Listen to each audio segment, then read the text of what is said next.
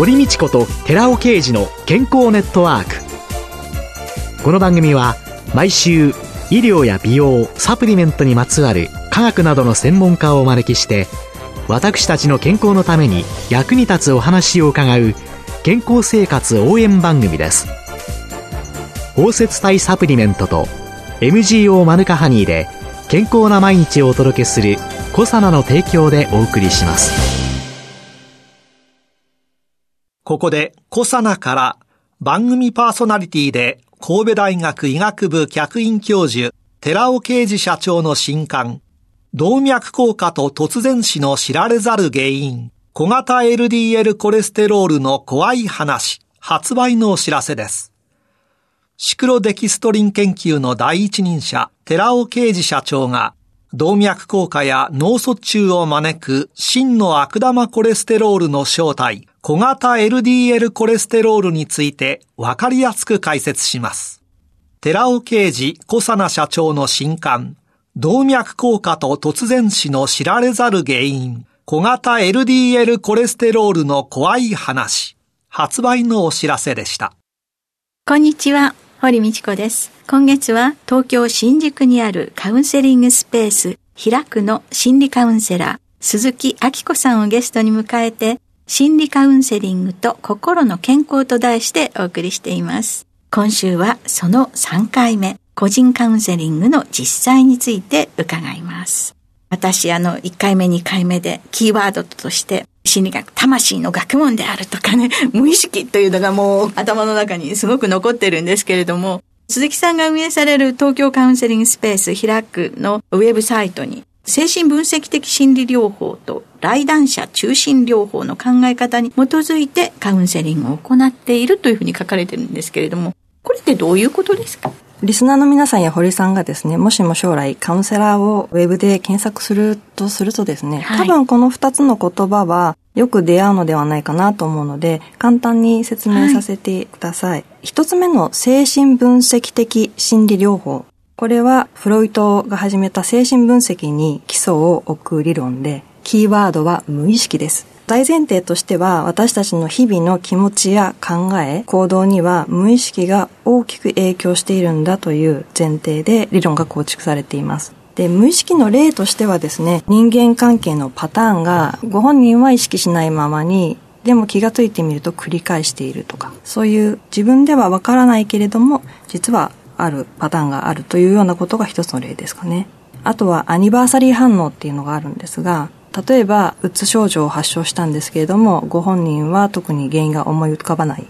でも話を聞いていると実はトラウマ的な体験をしてから5年とか10年区切りのいい時期だったっていうことが結構あるということでアニバーサリー反応って言われてるんですけれどももしくはですね自分が例えば10歳の時にトラウマ的な体験をした人が親になってで自分の子供が10歳になった時にうつ症状発症するとかですね。意識はしてないんですけれども無意識の中に蓄えられた情報がですね表層に出てくるというようなのが無意識の例です。それでですねこの精神分析的心理療法を採用しているカウンセリングですと主に対話を通じてのカウンセリングになります。うん、で対話を通じて無意識の意識化というんですけれども気づきあそうだったんだっていうことですね気づきを深めながら自己の理解を深めることで問題の解決や改善を図るとそして自分の新しい可能性も一緒に発見するということをしていきます。そうすると今鈴木さんは対話というような話をされたわけですけれどもその人からいろんなことを聞き出さなきゃいけない時っていうのは聞くことの方が多い。クライアントの方が話してる量が圧倒的に多いんですか？基本的にはクライアントの方が話してる量が圧倒的に多いです。カウンセラーの方は質問を返す。のが基本かなと思いますね。うん、その時どう感じましたかとかですね、いろいろもちろんあるんですけれども、ああなたはどんな風に思いましたか、確認をしたり、さらに話を深めていただいたりするような質問をすることが多いかなと思いますね。そうするとそういう質問の投げかけの中でいろいろ話しながら、あ、そういえばっていうのの気づきというのがクライアントの中に生じてくるんですか？そういえば前もこういうこと同じことがあったとか。そうですね。質問されて気がついたんですけれどっていうフレーズとかですね、うん、あそういえば確かにこの前もそうだったとか。か、そういうことは一般的にですけれども、よくクライアントがおっしゃることかなと思います。うん、無意識を意識化する、気づかせる、はい、という、そういうのの中で、心理カウンセリングの効果とか、あるいはその目指す成果っていうのは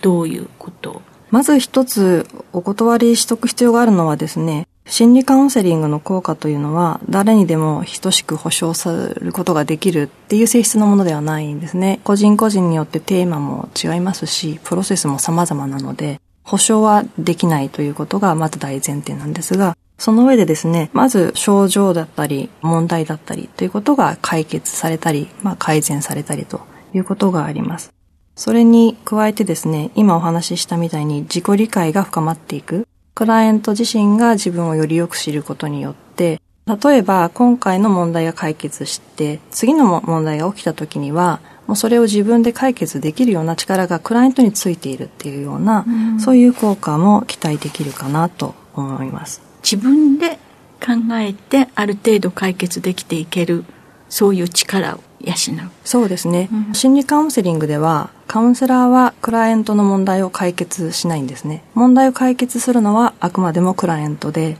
カウンセラーはクライアントが問題解決できるようにクライアントを支援するということになります。自分自身で解決をしていけるようにする。はい、それを支援する。はい。そうですね。今、日本っていろんな悩み、小さな悩み、いっぱい抱えていて、それを自分の中で解決しようというようにポジティブな動きに持っていくというよりは世の中の流れとかいろんなものに身を委ねてしまい占いに頼ってしまってる人って結構いたりするのかなと思ったりもするんですけれどもカウンセラーにいらっしゃる方っていうのは一体どういう相談があるんですかね？具体的な例っていうのはちょっと出しにくいんですけれども、守秘義務がありますので、大きく言うと人間関係が一つあるかなと思いますね。それは家族であったり、職場であったりっていうことなんですけれども、それと自分の生き方についてっていうようなテーマがもう一つありますね。これもよくある一般的な言い方になりますけれども。あとは性格であるとか。すごくストレスかかってる状況ではあるんだけれども、具体的に何を相談していいのかわからないけれども、まず来てみましたというようなクライアントの方もいらっしゃるという話も聞きます。はい。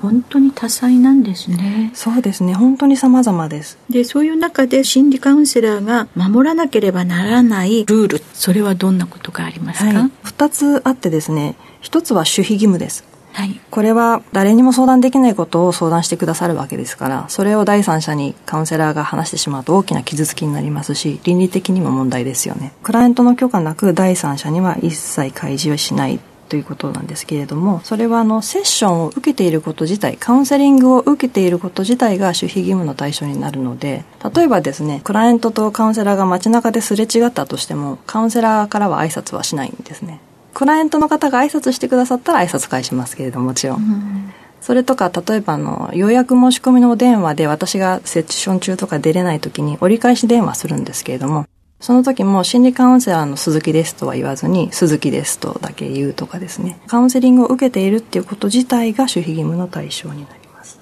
それが一つ目の守秘義務です。で、二つ目は二重関係の禁止というのがありまして、これはカウンセリングルームで出会った人以外はクライアントにしてはいけないっていうことで、例えば友人、知人をクライアントにはできないんですね。すでに知ってる人をクライアントにはできないし、クライアントとして出会った人とは他の関係は結べないんです。例えば一緒にビジネスをするとか、お金の貸し借りをするとか、そういう関係はもう持てない。クライアントとカウンセラーはそのクライアントカウンセラーの関係性だけしか持たないというのが二つ目です。あといろいろな相談の中で例えば相手に語ってもらおうと思っても私はコミュニケーションが苦手で話ができないんですよって言われちゃった時どのように対応されていくんですか？カウンセリングルームでクライアントの方があまりお話にならない時ですか？はいそういう時もありますよね。特に初回は緊張されてる方が多いので、うん、あまりお話にならない時はですね、こちらからゆっくりクライアントの様子見ながらですけれども、質問しながら、雑談も交えたりしながら、まずは心をほぐすっていう感じから入っていくことが多いかなと思います。うん、はい。鈴木さんのそのホームページを拝見させていただいて、その中でいろいろな書籍を紹介してらっしゃるお読みになった本とか気に入って数冊アマゾンで取り寄せたり して読んでみたんですけれどもホームページの役割ってどういう位置づけにされてるんですか？ホームページの役割はですね一言で言うとまあ私自身カウンセラーとしてですね、どんなことを考えているとか、私の人柄ですとかを理解していただいた方が、予約申し込みされる方が安心かなと思いまして、安心していただけるようにっていうのが目的ですかね。その本を読んだりとか、その本をどう感じになったか、そしてなぜそれを取り上げてらっしゃるのかというようなところを、難しいね、その心理カウンセラーのなんとかこうとかっていうよりも、あの本のところでこういう本を取り上げられた、そしてこういう感想を持ちになった、あ、こういう方なら安心してお話できるかなっていうような思いが、確かにお読みになった人たちの中にあるなっていうふうにすごく思ったんですけれども、そういう意味でカウンセラーを選ぶ際のポイントっていうのは何が重要だとお考えですか？多分堀さんもリスナーの皆さんもご関心をお持ちの点なのではないかと思うんですけれどもカウンセラーとクライアントってやっぱり相性が大切なところがあるんですね。ですので実際に会ってみるということが大切になると思います。うん、そして会ってみてそのカウンセラーとの雰囲気相性、あとはカウンセリングルームの雰囲気とかですね、感じていただいて、定期的にここに来て相談をするのは、自分にとってどんな感じがするかっていうのを直に感じていただく。ちょっとピンとこないなと思ったり、あ、もしかしたら違う人も会ってみたいなと思ったら、2、3人、複数のカウンセラーに会ってみるのがいいんじゃないかなと思います。それが一つですね。で、その時にいろいろ質問していただいて、その質問に対するカウンセラーの対応ですとか、答えの内容そのものに納得できるかどうかっていうことも含めて、実際は複数のカウンセラーに会うって勇気もいるし、自分の悩みを話すわけですから大変だと思うんですけれども、うん、長期的に見ると一緒に心の探求の旅をしていくパートナーというふうに捉えるとですね、やっぱり初めに正しいパートナーを選ぶ、自分に合った正しいパートナーを選ぶっていうのはとても大切だと思うので、できればピンと来る人に出会えるまで何人かのカウンセラーに会うことかなと思います。あなんか素敵な言葉ですね。心の旅をするパートナー。それを選ぶ。まず最初に選ぶ時ってネットで探したりすることなんかが多いと思うんですけれどもそういう中であるいは最初にちょっと質問してみるといいですよとおっしゃった質問ってどんな質問したらいいんですかね？何でもいいと思うんですけれども例えば堀さんだったら何聞きたいですか？今ある漠然とした不安何が不安なのか全然わからない不安を明確にするにはどうしたらいいんでしょうかね。もうコロナの不安。先行きどうなるか分かんない不安。戦争起こっちゃうかもしれない。不安。なんだか知らないけど得体の知れない不安が山のようにある、うん、その私はそれに押しつぶされそうだってなった時に何を聞いていいかも分からない。そうですよね。何を相談したらいいのか分からないっていうクライアントの方っていらっしゃると思うんですねそういう時にもやはりカウンセリングというのはクライアントの自己探求の場なので、じゃあ実際にどんな不安があるのか、一緒に二人で探求してみましょうっていうようなスタートになると思います。そんな時に変に分かったように、ああ、そりゃ不安ですよね、誰でも不安ですよなんて言われちゃったら人によっては言うのかもしれないんですけど、ちょっとわからないです。ごめんなさい。はい。まあでも、そういうふうに言ってもらえるとはっきりしていいわっていう受け手側がね、いい人だったら。そうなんです。そうなんです。相性なので。はい。はい。っていうので、まあ、何でもいいから質問してみましょうそうです。はい。そして、その答えが自分の波長に合ってるかどうか。はい。というので、カウンセラーを選んでいきましょう。はい。まさにおっしゃるということなんですね。はい。はい。ありがとうございました。ありがとうございました。今週のゲストは東京新宿にあるカウンセリングスペース開くの心理カウンセラー鈴木明子さんでした。来週もよろしくお願いします。はい、よろしくお願いいたします。続いて寺尾啓二の研究者コラムのコーナーです。お話は小佐奈社長で神戸大学医学部客員教授の寺尾啓二さんです。こんにちは、寺尾啓二です。今週は Rα リポ酸の効能に関する論文の要約と考察。その3、一酸化窒素酸性作用による血管機能の改善というタイトルでお話しさせていただきます。Rα リポ酸の効能について紹介しています。今回は α リポ酸、R 体、S 体50%、50%や Sα リポ酸ではなく、Rα リポ酸の一酸化窒素酸性作用による心血管疾患予防のための論文を取り上げます。 そもそも一酸化窒素は空気中の窒素や石炭や石油などの燃焼中の窒素が 高温燃焼時に酸素によって酸化されて発生する化合物です。発生時は一酸化窒素ですが、大気中でさらに酸化されて二酸化窒素となり、それらの混合物をノックスと呼び、酸性雨の原因となっています。一酸化窒素は高温条件下でないと発生しないはずですが、不思議に微生物から高等動物、人は生体内で L アルギニンと L シトルリンというアミノ酸を用いて高条件を必要としないで一酸化窒素を発生させ、生体機能を維持するために利用しています。一酸化窒素には血管を拡張し、血流を促進する作用、動脈硬化の抑制作用、免疫の向上作用、さらにはアンモニアを除去して乳酸の消費促進によるスポーツパフォーマンス向上作用、抗疲労作用など様々な効果のあることがこれまでに確認されています。一酸化窒素の機能性解明に関して最も注目された最初の研究はカリフォルニア大学医学部のイグナロ教授の心血管分野での研究論文でした。イグナロ教授は一酸化窒素の血管の平滑筋に対する弛緩作用をはじめ、生体内の一酸化窒素の様々な機能を解明し、1998年にノーベル医学生理学賞を授与されています。Rα リポ酸や高級点などのヒトケミカルの生産量が減少する20歳を過ぎる頃から一酸化窒素酸性量も同時に減少していきます。また、糖尿病などの生活習慣病によっても一酸化窒素生産量は減少すると同時に生活習慣によって体内に活性酸素が多い状態になると活性酸素を消去するために一酸化窒素は消費され体内の一酸化窒素量は減少していきます。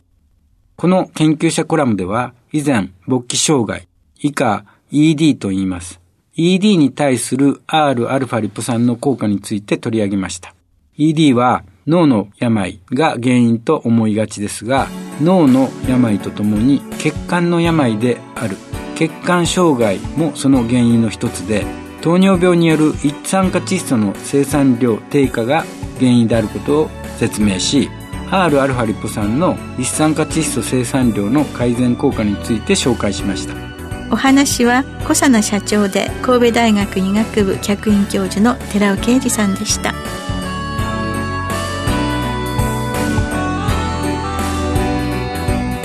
ここで小佐奈から番組をお聞きの皆様にプレゼントのお知らせです。環状オリゴ糖で包み込むことによって吸収性を高めたクルクミンにニュージーランド産マヌカハニーを配合し食べやすいリンゴ風味に仕上げたゼリータイプのサプリメント。コサナのマヌカハニーとリンゴのデザートを番組をお聞きの10名様にプレゼントします。ご希望の方は番組サイトの応募フォームからお申し込みください。コサナのマヌカハニーとリンゴのデザートプレゼントのお知らせでした。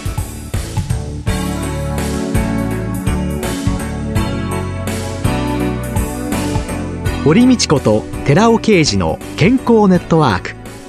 この番組は包摂体サプリメントと MGO マヌカハニーで健康な毎日をお届けする「コサナの提供」でお送りしました。